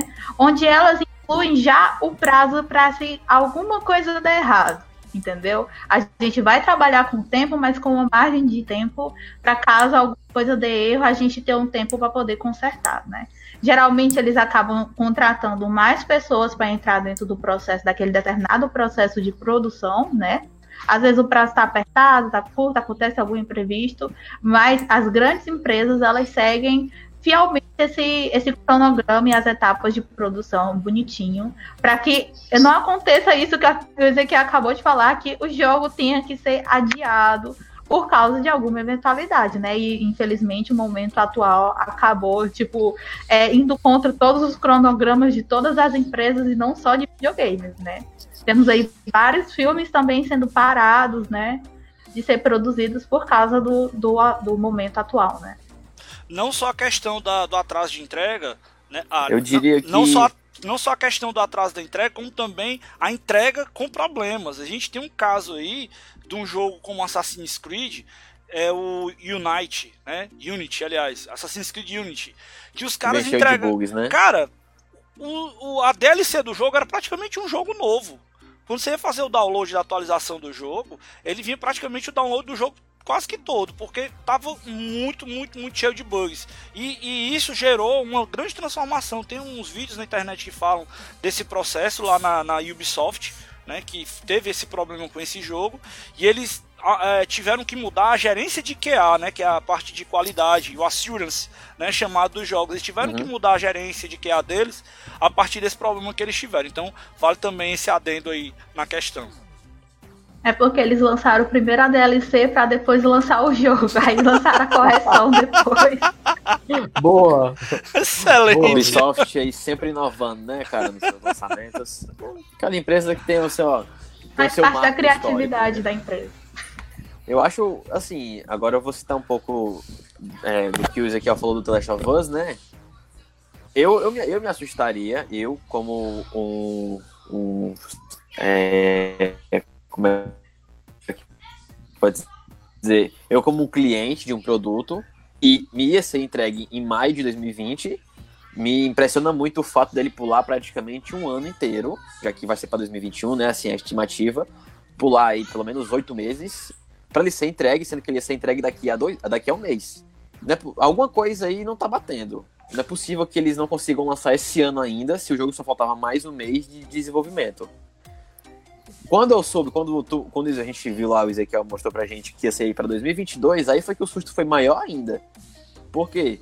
Porque se eles iam lançar um jogo, eu não sei porque que a Sony gosta disso, mas se eles dão a data de um jogo para tal dia, vamos dizer assim, que pelo menos uns 40% dos seus jogos exclusivos, né? Eles sempre adiam. Eu não sei quais são os problemas que a Sony passa com suas empresas, mas eles têm esse grande problema de adiar jogos. Isso, gente, pensando no mundo ideal, sem o coronavírus. A gente entende o The Last of Us 2. Foi uma pandemia, complicou todo mundo, ninguém pode sair para trabalhar, algumas pessoas trabalham de casa, outras não tem como. Mas o fato de é, esse cronograma apertado, né, de lançamentos,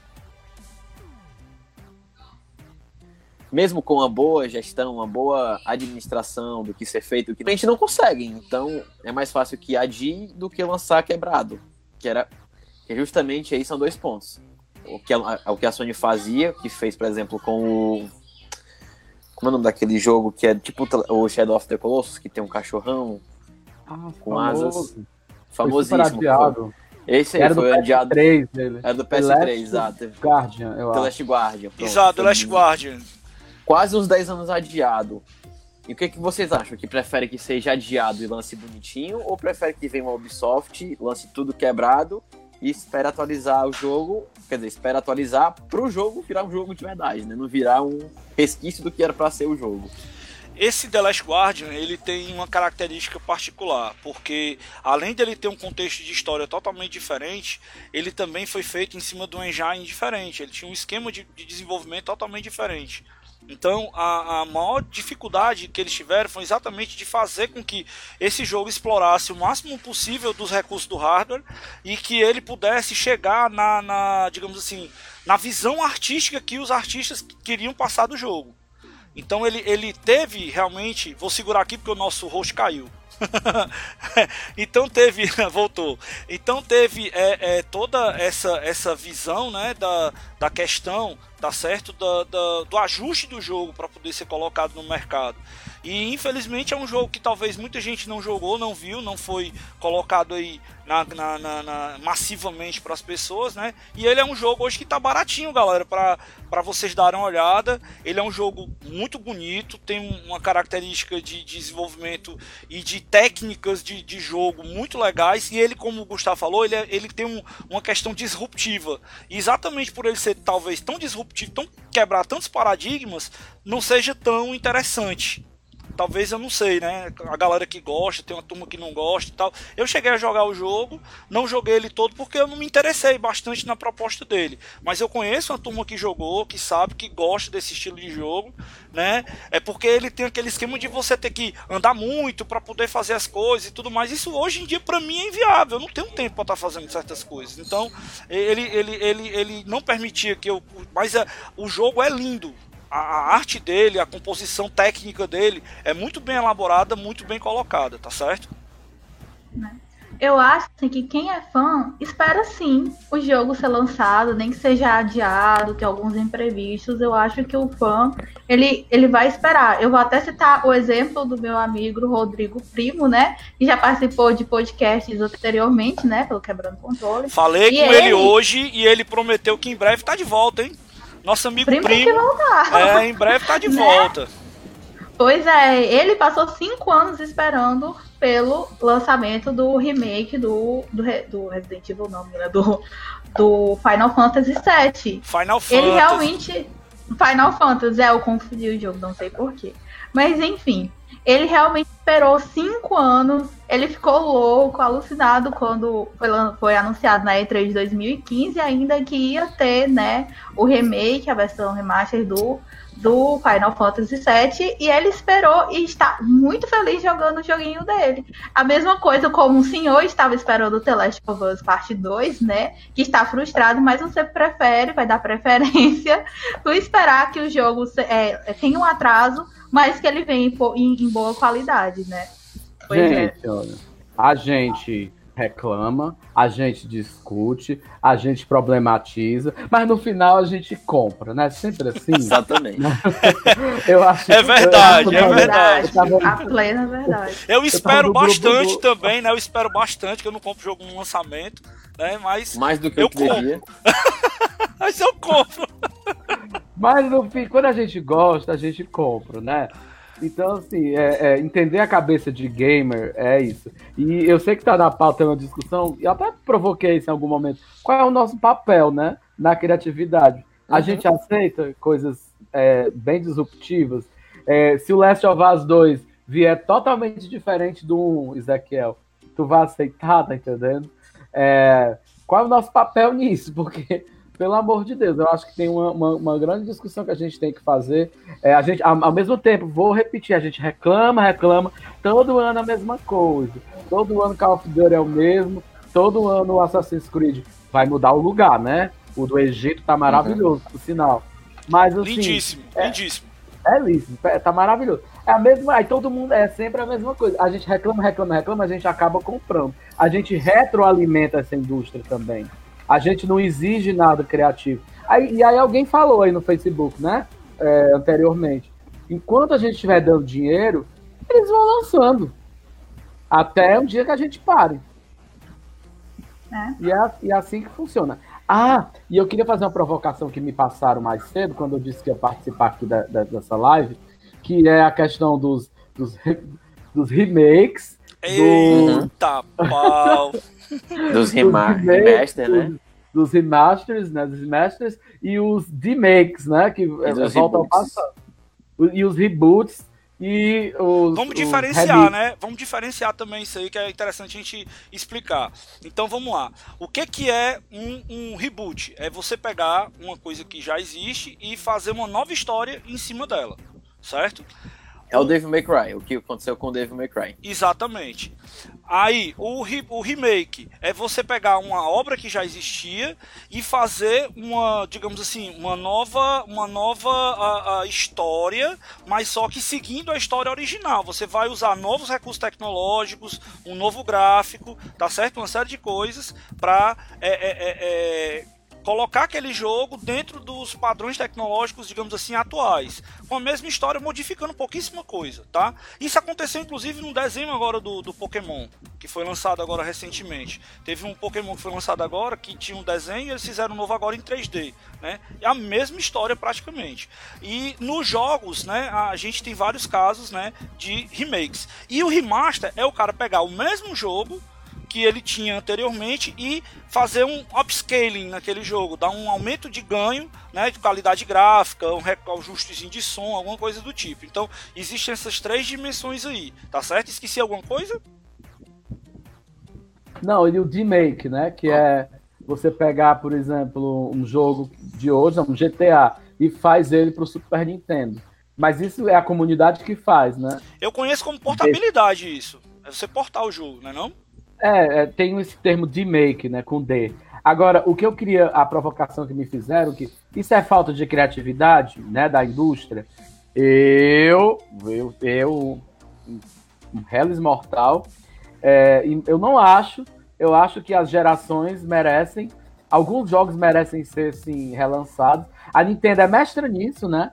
E aí eu vou dar o exemplo do, do Ocarina of Time, do 3DS, que eu não joguei na época do 64, não me interessava por Zelda, nem um pouco. E para mim é um dos melhores jogos que eu já joguei. E eu só tive a oportunidade porque eu tinha um 3DS, a Nintendo resolveu relançar o jogo na versão 3D. E é uma das melhores experiências de jogo que eu já tive. E se a Nintendo não tivesse feito isso, talvez eu nunca tivesse jogado. E aí outras é, crianças, pessoas que não viveram também aquela época, têm essa oportunidade. Eu não sei, o que é que vocês acham é, disso? Eu não gosto é do, do uso excessivo. A Nintendo eu acho que às vezes até excede um pouco, né? Mas. É... A Nintendo é campeã nisso, cara. É impressionante. Todo console vai ter o Mario, o primeiro Mario, eu acho. Exatamente, é campeã. Mas tem esse lado, realmente tem esse lado, né? De você é, fazer a releitura do jogo para novas gerações. Inclusive, a gente pode pegar agora recente no cinema. Você gosta muito de fazer o, o, o paralelo aí com o cinema? O Sonic. O Sonic foi um filme fantástico na minha visão tá certo? Mudar aqui a imagem, né? É, o Sonic foi um, uma visão muito incrível, massa, muito, muito legal, porque eles, eles agradaram a galera, né, que tava esperando ansiosamente por um, uma, uma, digamos assim, um restart, né, da história, de ver como é que ia se ficar dentro de uma roupagem nova. O personagem ficou incrível. A garotada saía do cinema aos pulos. E era esse o ponto, entendeu? Era esse o ponto que, que, eles, que eles colocaram. Era de fazer um restart da história e colocar isso para uma garotada nova para poder, digamos, trazer um novo segmento para a visão do jogo. Então tem isso também, é de você trazer releituras, de você trazer novas, é, novas abordagens, inclusive adaptando à realidade atual, tá certo? De personagens que já são icônicos e que isso pode ser algo fantástico para renovação de franquias. O Mario pois é, a, o Sonic, o Sonic é a prova de como esperar vale a pena pela qualidade, né? Porque eles adiaram o filme em um ano, né? E de reclamar, e de reclamar. Reclamaram, mas em compensação todo mundo saiu do cinema batendo palma. Valeu ah, a pena esperar, viu? Eu não vi, e só porque agora tem um selo SEG de qualidade eu vou ver, certo? Vale a pena ver. Eu fiquei com medo de ver o filme. Tá fantástico, cara, tá fantástico, tá fantástico. Vá, vá desarmado, vá desarmado. Não, Entendeu? Não vá com apelo saudosístico pro filme. Vai não, desarmado. eu sou bem tranquilo. Mas o picolé do Sonic é maravilhoso. Obrigado, Pardal. e patrocina o nosso podcast. Se Deus quiser. Vamos marcar. Lembra da Marisa, Alessia? Agora vamos chamar a Pardal. Claro. Pois é, o Pardal. Vai ser, o picolé do Sonic foi, é, é bem melhor que o São Geraldo e patrocina aqui o canal. Tem uma história adorei interna aí ideia, da Marisa. Adorei. Explica aí, Alex, a história da Marisa rapidinho. Ah, cara, é porque há muitos anos atrás, né, quando a gente ainda gravava lá, quando a gente seguia, tentava seguir semanalmente, né, o podcast, eu lembro que uma vez eu, acho que foi eu mesmo que falei assim, que eu, que eu queria um patrocínio de roupa, né? Aí a gente foi falando lá lojas, lojas e lojas, o, eu tava eu, o primo, o novato, e eu acho que o Romulo também tava chuveiro, sei. Ah, eu falei, isso, ninguém, ninguém renovar, não. Eu falei, patrocina nós aí, Marisa. Aí ficou aí o, o meme até hoje. E até hoje eu espero a Marisa me notar. Tomara que a Marisa me note. E dia, agora que a gente a tá tem... ao vivo. Eu, né? eu acho que se eles lançassem uma temática gamer, eles podiam me chamar. Não, Marisa, ó, fica esperto aí, ó. Tô só esperando, ó, precisando de roupas novas, viu? Renovar oh, a roupa, por favor. Lembre do seu grande cliente. Vamos aproveitar aqui o momento pidão e Riachuelo me patrocina. Adoro as blusinhas gamers de vocês, geeks. Teve do Mario. Galera, desculpa, bolso, desculpa, mas eu estou baio segue, então não posso pedir patrocínio. Olha aí.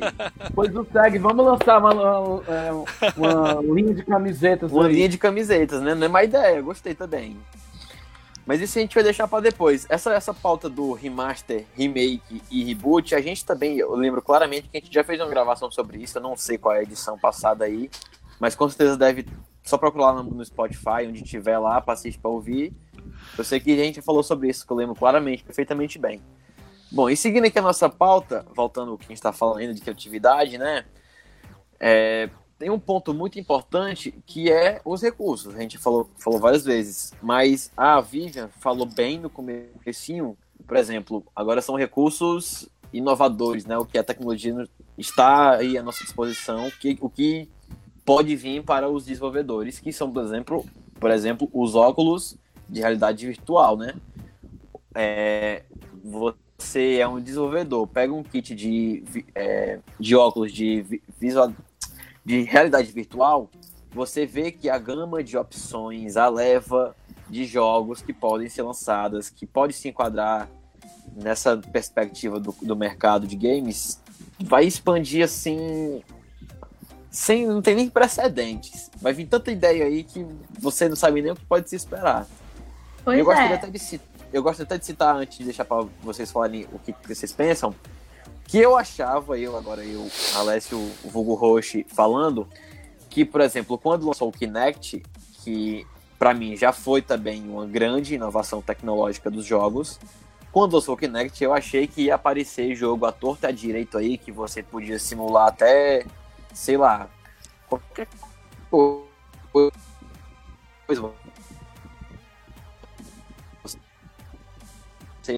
Já quero ser Segura. Alessio, que deu uma cortadinha de novo aí, chapa. no Kinect vai ser me visto de Darth Vader. Eu achei que ia aparecer ideias assim. Pronto, eu tava só citando aqui a ideia do Kinect, que eu acho a ideia do Kinect que foi muito boa, porém ela foi datada, foi limitada. Acabou que você conhe- conhece o Kinect pelo quê? Pelos Just Dance, e eu só conheço por esse. Eu não sei se vocês têm mais algum exemplo para citar. Então eu queria saber o que, que vocês acham sobre isso, se essa tecnologia da realidade virtual chegando aí, se vai expandir muito a nossa criatividade nos jogos. Bem, a tecnologia tá aí, né? O que a gente não vê tanto logo esses jogos aparecendo pra gente é porque essa tecnologia ainda não é acessível para a grande maioria dos jogadores.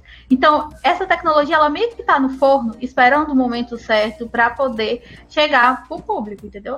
E as tecnologias elas ditam a tendência, entendeu? Se você já tem o Oculus Rift que já tá no, merca no mercado, mas ele não tá acessível, você prepara os desenvolvedores, tanto as grandes empresas quanto os desenvolvedores indies, né, para poder é, fazer e preparar jogos para aquela plataforma, né, com um tempo, assim, com um bom tempo disponível para poder pensar, botar a criatividade para trabalhar, ver o que pode virar tendência e o que não pode virar tendência, esperando esses primeiros jogos que já começaram a sair. Porque esses primeiros jogos que já estão saindo, eles é o que vão ditar a tendência. Entendeu? Ele é justamente o, o, o que foi falado anteriormente sobre o papel do gamer. O papel do gamer é dar o feedback para a indústria, saber o que vai virar tendência e o que não vai virar tendência. Então as empresas elas esperam feedback dos jogadores, principalmente para novas tecnologias, para poder inovar e aplicar a criatividade nessas plataformas. E aí, gente, é engraçado que é, tudo tem uma educação, né? Complementando o que a Vivian falou. A tendência está aí, da realidade é, virtual, a realidade aumentada, mas, assim, a, vamos para o mobile, especificamente, né? A Apple tem um AR Kit para os desenvolvedores, um aplicativo nos iPhones que você pode começar a usar para fazer é, alguns projetos com realidade aumentada, e o Google tem o AR Core.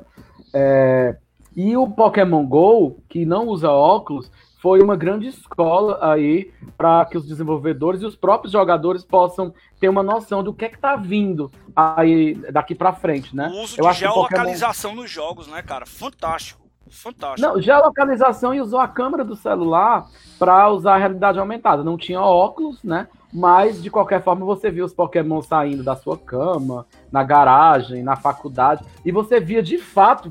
Eu fiquei muito feliz. Você, você ia para Recife, chega lá no Marco Zero, as pessoas caçando Pokémon. Então, de fato, você tinha uma interação. e não existia, os Pokémons não estavam ali, mas estava na tela de todo mundo. É, eu, eu tenho muito orgulho, é, eu sei que isso é bobagem, isso é nerdice, mas tenho muito orgulho de ter presenciado esse tipo de coisa. Então eu acho que isso é uma escola, Pokémon é, Go é, é, foi uma escola, tanto para os desenvolvedores como para os próprios é, jogadores, para o que virá daqui para frente. E a Vivian tem razão. É, a, as empresas estão se preparando, a tendência é essa. E, gente, só Deus sabe o que é que vai vir aí. Já já a gente vai estar descendo escada matando zumbi, ou pescando, é, pescando dentro da privada. Mas já tem um jogo desses de zumbi já. Também saiu do Harry Potter, que você pode sair do mesmo estilo ah, do é Pokémon verdade. GO, tem o do Harry Potter e também tem um de zumbi, onde você pode sair andando pelo meio da rua, né? Matando zumbis.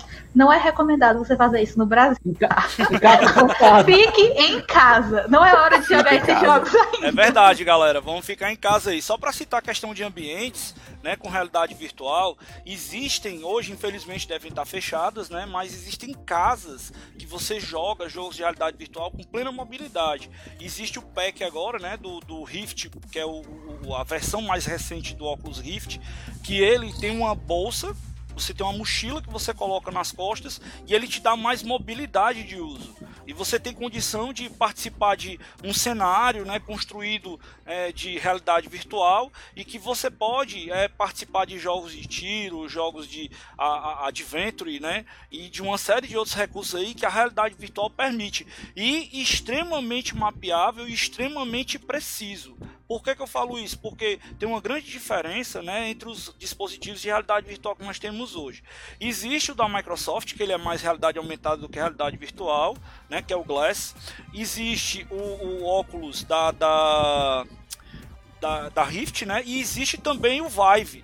Eu tava querendo falar do Vive, na verdade. O Vive ele é extremamente preciso por conta do sensoriamento dele. Ele tem sensores que ele utiliza que dá um nível de precisão e de percepção né, da, da, da das jogadas né, a, a, a muito, muito, é, é, digamos assim, acuradas. Eu até falei esse termo na, na, na, live passada, acuradas. Então, existe né, toda essa questão aí que nós temos que perceber e que vem com certeza muita coisa por aí, tá certo? Bom, acho que. Acho que é isso aí. A gente, o que nos resta agora, ainda mais durante essa época de pandemia, né? É ficar em casa, obviamente, o mais importante para a gente vencer o corona. Manter a mão limpinha, né? Bonitinha, passar o álcool gel e esperar que os jogos aí possam vir cada vez mais bizarros, mais criativos, que a gente consiga ver ideias aí geniais e inovadoras. É, tem uma correçãozinha aqui, o, o Acrísio colocou pra gente, é o HoloLens. Obrigado, viu, Acrísio?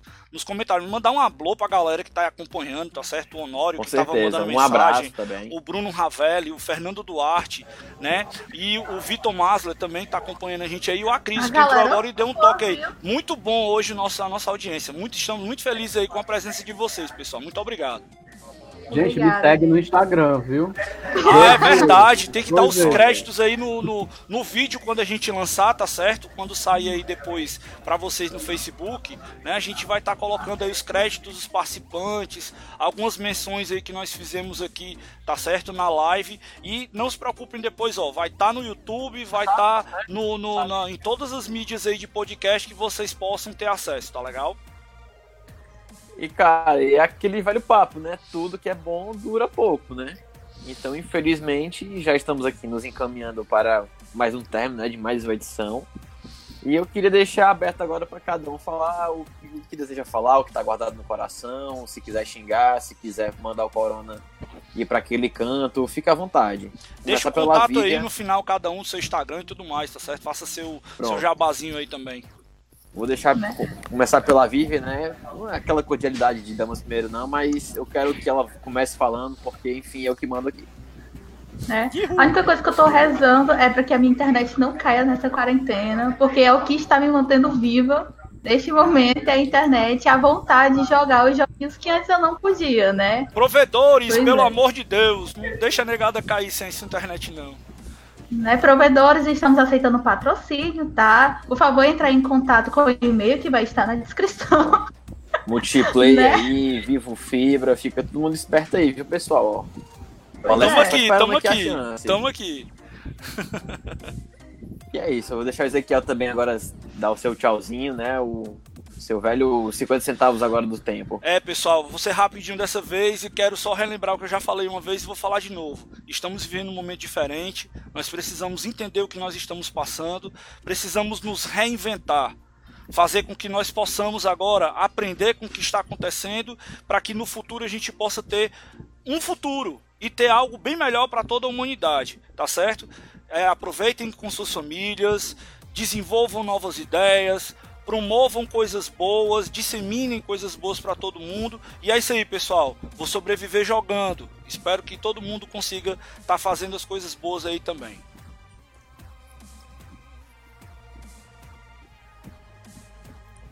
Gustavo? Gustavo também, né? Dá Oi. o seu tchauzinho, por favor. Galera, eu é, acompanho meu trabalho, atlanticonline.com, site bilíngue sobre notícias, é, de notícias sobre Brasil e África, para quem se interessa, mas é bem interessante. É, eu tenho um podcast chamado Nem Me Chama. A Alceg já está convidado, depois da quarentena a gente conversa. Aí, Pode bem dizer, nem me chamou, né? Nem me chama, Gustavo. Triste, eu tô chamando eu. todo mundo, então vai lá. Ele já me chamou, mas eu que não tive tempo de ir, mas agora eu vou, viu, cara? Tá prometido. Tá gravado, não tem mais como. Tá gravado. É. Então, nem me chama. A gente tá no Spotify, no Deezer, no Google Podcasts, no Apple. É podcast também. E minhas redes sociais privadas, onde está tudo aberto, eu converso sobre qualquer assunto, principalmente comida. É, Gus Vieira, G-U-Z-Z Vieira, Instagram, Facebook, é, Twitter, Pinterest, eu estou praticamente em todas. E estou jogando Brawl Stars também, meu usuário é Gus Vieira, com dois Z's também, é, quem quiser. Ah, e meu apelo para essa quarentena é, Nintendo, por favor, lança o Dr. Mario World no Brasil, a gente está precisando. só, só fazer um adendo aqui rapidinho, né? Que o, o, Daniel San lá do, do grupo da Alseg, né? Ele fez um, um pedido pra gente colocar o nosso podcast no Deezer. Tô vendo, viu, cara? A gente vai conseguir aí, se Deus quiser, semana, ver se a gente consegue colocar no Deezer também o nosso podcast pra galera. Eu consegui, gente, eu posso ajudar vocês depois. Ezequiel depois conversa Valeu, comigo. cara, obrigado. Olha aí que maravilha. Bom é assim. Tem um truquinho eu... pra entrar no Deezer. E eu só tenho a agradecer mesmo aqui a todo mundo que. A, a Vivian, macho, a bichinha, não deixar ela falar, não, cara. Não, já falei, já. Já falou, já. O cara não presta atenção, é assim mesmo. Mas é, obrigada a todos que estavam acompanhando velho, o podcast, né? É assim mesmo. Ele faz cinco coisas ao mesmo tempo, a gente é. dá um. Dá um crédito. Porque ele é multitarefas, vamos dar um desconto pra ele. Multitrack. E é isso mesmo, assim, cara. É manter as mesmas mensagens. É tomar cuidado quando for sair de casa, bota uma máscara, lava as mãos, é higiene pessoal agora mais do que nunca. E só sair de casa se for mesmo extremamente necessário, se for caso de vida ou morte mesmo. Porque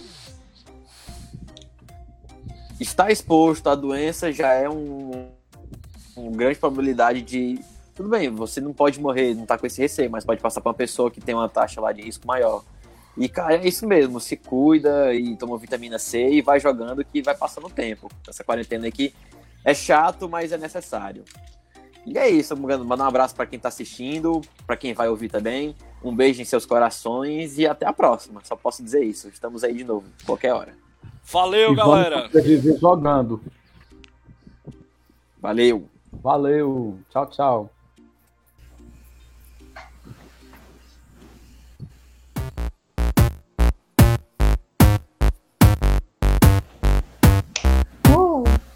Nice, Maravilha. galera. Show. Essa Foi máscara é show. é muito boa do Gustavo. Muito boa